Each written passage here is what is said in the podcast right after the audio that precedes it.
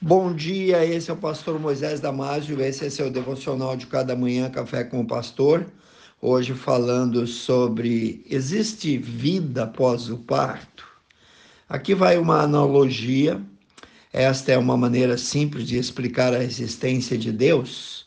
No ventre de uma mãe havia dois bebês. Um perguntou ao outro: Você acredita em vida após o parto? O outro respondeu: É claro, tem que haver algo após o parto.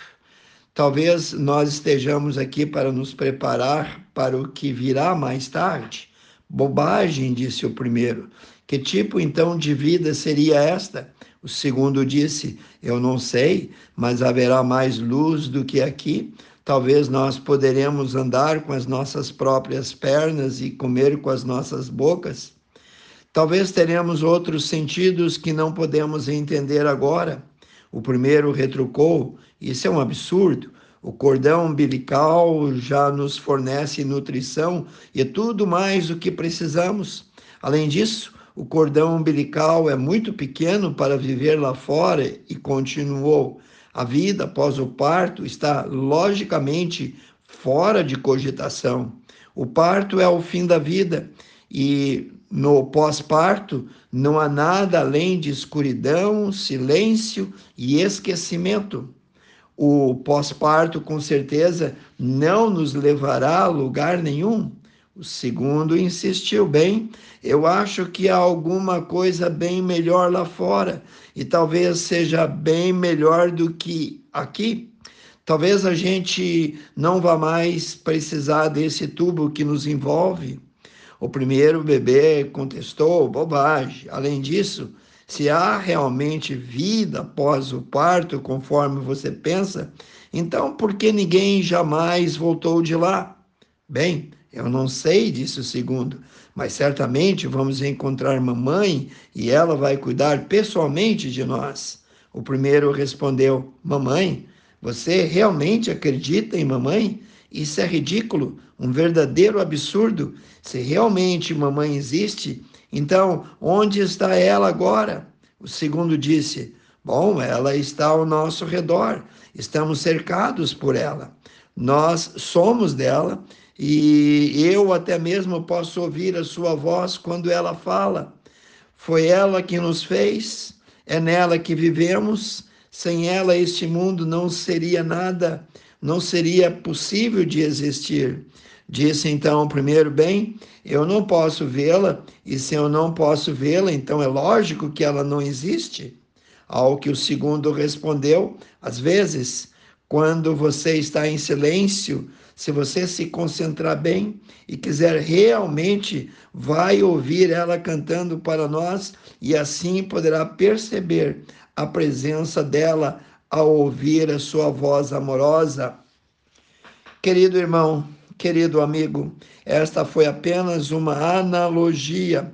Eu te pergunto, por que será que Deus criaria um ser tão complexo, com bilhões de detalhes, em plena harmonia e sincronia, e lhe daria alma, corpo, espírito para nada? Claro que existe um propósito maior, algo bem mais, a vida eterna. Esta analogia nos faz refletir em quantas pessoas que, pelo simples fato de se negarem a pensar e refletir sobre a vida e tudo que há em volta, se negam a afirmar a existência de Deus e a vida após a morte.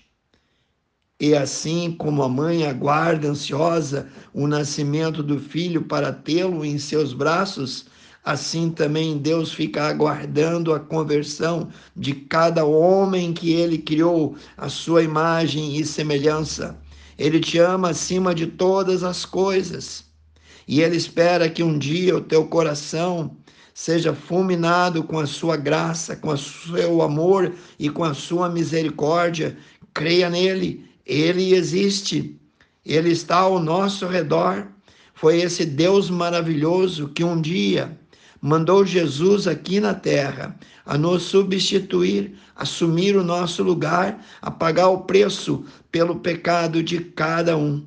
A Bíblia afirma em Filipenses 3, 2, 21, Mas a nossa pátria, diz o apóstolo Paulo, está nos céus, de lá onde também aguardamos o Senhor Jesus Cristo, que transformará um dia o nosso corpo para ser conforme o seu corpo de glória.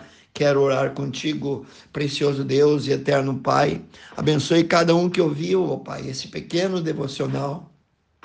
Que ele possa entender que Deus é o Criador que Deus é aquele que disse haja luz e houve luz, que Deus criou cada um de nós a sua imagem e semelhança, e que Deus espera que um dia cada um vá se converter, vá aceitar o seu filho, o seu único e unigênito filho, Senhor, que foi dado para cada um de nós.